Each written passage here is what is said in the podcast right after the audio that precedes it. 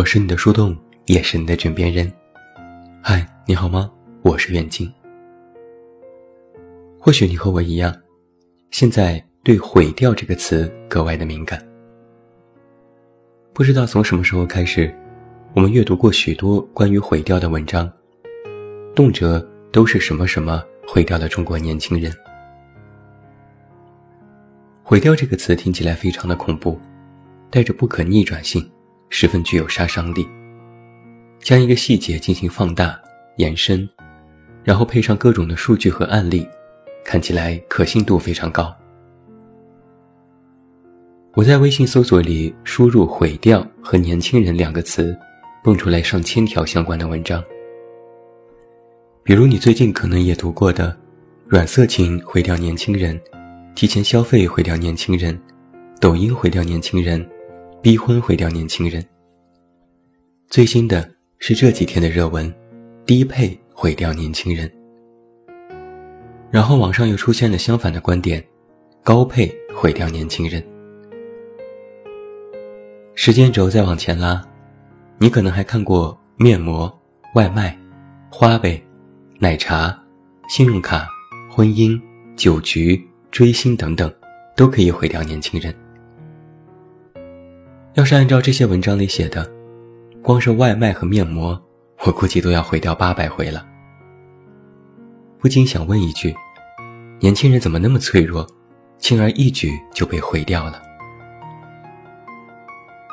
这种毁灭体是近一两年开始在网上流行，被自媒体文章广泛用于标题，但实际上它渊源已久。比如曾经的，游戏机会毁掉年轻人，电视机会毁掉年轻人，网络游戏毁掉年轻人。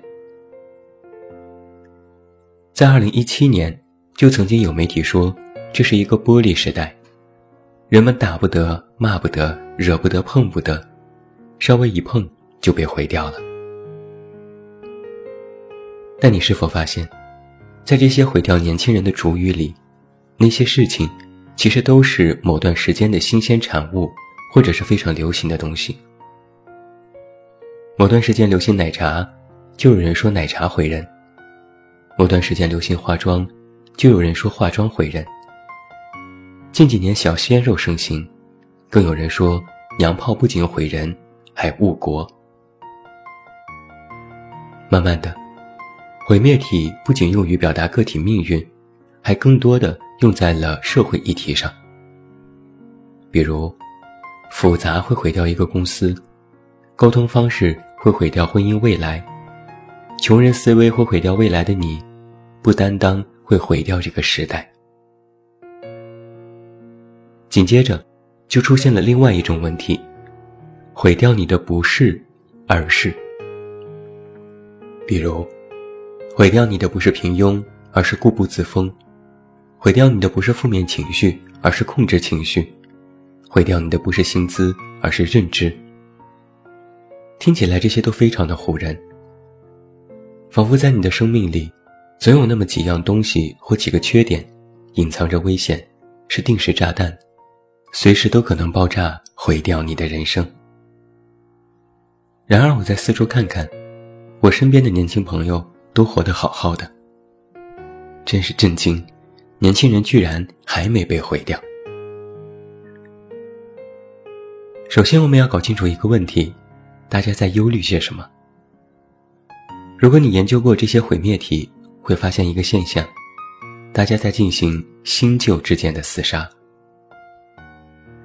厮杀这个词用的并不过分，几乎所有的新生事物出现都会经历这样的过程。比如电子阅读出现时，有人说。电子阅读毁掉了阅读。电子商务出现时，有人说电子商务毁掉了传统实业。这些都是新旧方式和思维认知之间的冲突。前几天，华为发布了五 G 的折叠手机，就已经有报道说，这不是新的风口，而是一种伪创新。就连五 G 这样的新技术都仍然唱衰，有的说并不实用，有的说造价昂贵。有阴谋论说这是美国的科技渗透等等，还有所谓的公共卫生专家因为担心通信铁塔的辐射问题，说五 G 会严重影响人们的身体健康。人们往往都有一个这样的心理：对于新生事物，在没有足够的普及和了解前，第一直觉都是拒绝的，因为这些新的违反了我们的心理适应期。新兴事物在我们的固有认知里是一道超纲题。要知道，人适应一样东西是需要时间和精力的。我们需要了解、论证、使用、试错、调整等等步骤，最终才能够接纳它。而现在，当你刚刚适应接纳了一样东西后，另一样更新的东西出现，就会在第一时间无法接受。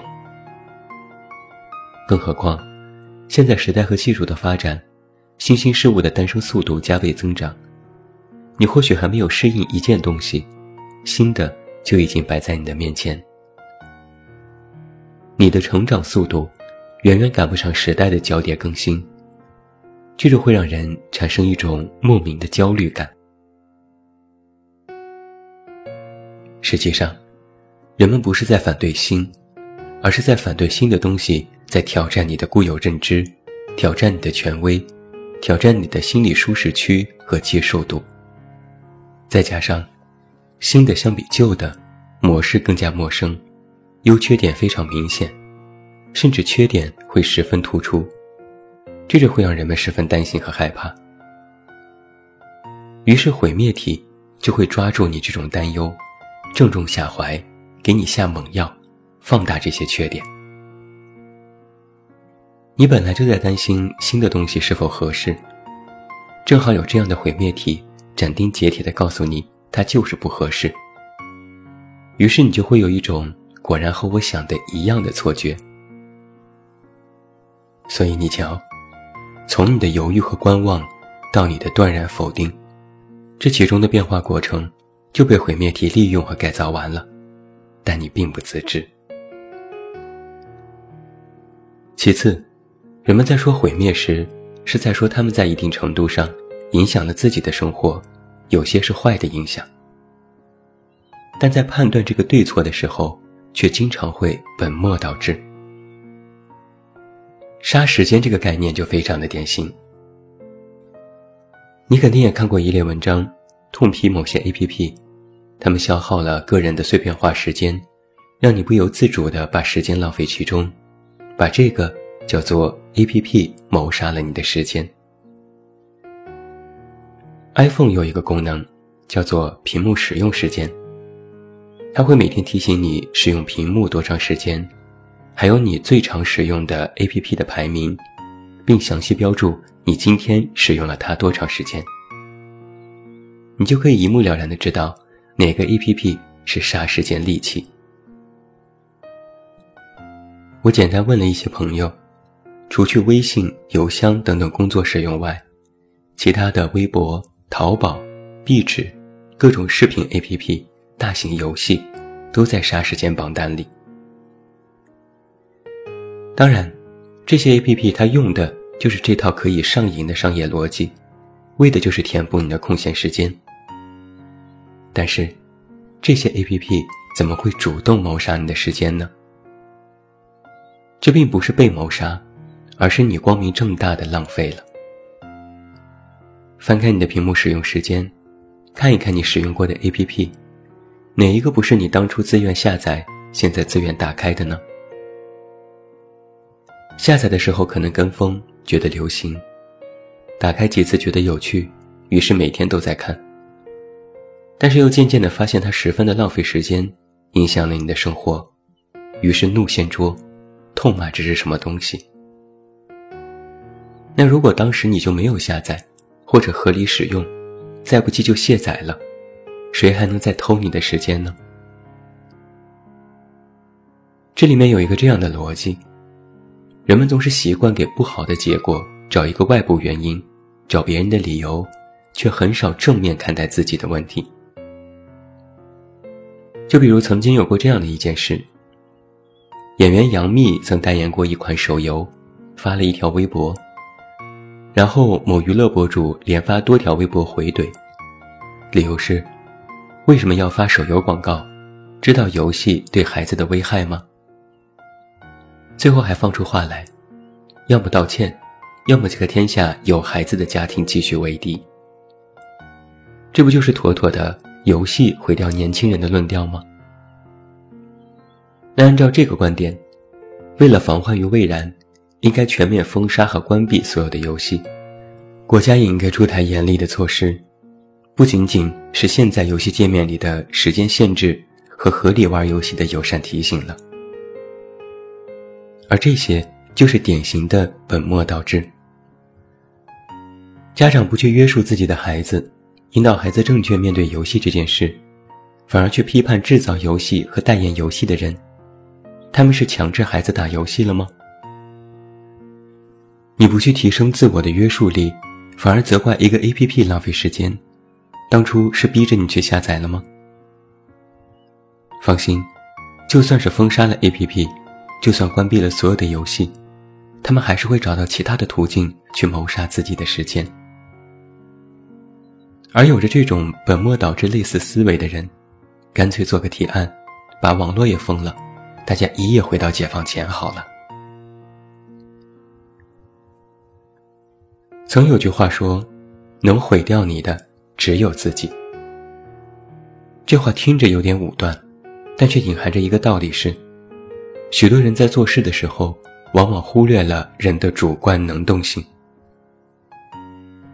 学过哲学的人可能都知道，主观能动性是否存在一直都有争议。有人会把人的主观能动性与客观规律放在一起进行论述，以宿命论来进行验证。人在很多时候都无非是接受了一些命运的安排。人的主观能动性是一个唯心主义的产物，但唯心从现实角度出发，能够带给我们的一个启示是。你可自主选择，而非被谁逼迫。你能在现实世界做一切你想做的、不受任何约束的事。你可以做面膜、订外卖、打游戏、看视频。你可以花费时间和精力在任何你想做的事情上，并且你都知道，这些是你自主选择的过程。既然你是主动去做的，那么你就要承担主动选择的结果。人们往往可以接受好的结果，做了面膜皮肤会变好，就会坚持使用；但没有变化甚至更糟，就会觉得上当受骗，进而觉得这个牌子就是垃圾。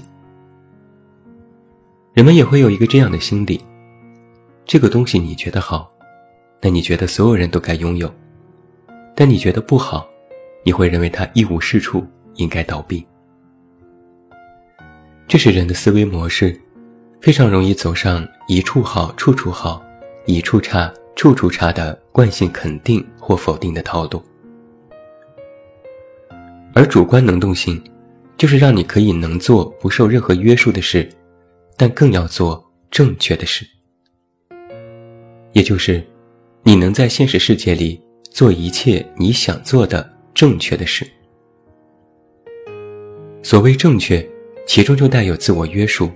而不是不受任何约束。正确，就是你的主观能动性在发挥作用。最起码，在面对很多事情的时候，你可以给自己两个甚至更多的选择。面对一件事，你可以选择做，你也可以选择不做。你觉得某个 APP 浪费时间，你可以选择不做，去卸载。将时间用在其他你认为更有意义的地方。你觉得什么东西毁掉了你的人生，你可以选择不做，去远离，将精力用在你认为更值得的事情上，而不是你一边不受任何约束的继续沉沦，然后反过来指责这些东西毁掉了年轻人的生活。最让我担心的是，毁灭体的盛行看似是严厉的敲打。但是大多浮于表面，这会让人们的警惕性渐渐的麻木。有些事情可能有缺点，但动辄冠以毁掉人生的论调，未免夸大其词。对毁灭体的过度吹捧和盲目相信，会造成以后在面对真正的危险时，众人的无知无觉。狼来了的故事听多了，谁还相信真正的狼会来呢？最后，我给你一个建议是：合理的看待你周围的一切事情，不要矫枉过正。无论是从历史事件还是从个人经历。都通通说明了一个真理：任何事情，过于肯定或否定一切，都会带来偏激的认知和非常可怕的下场。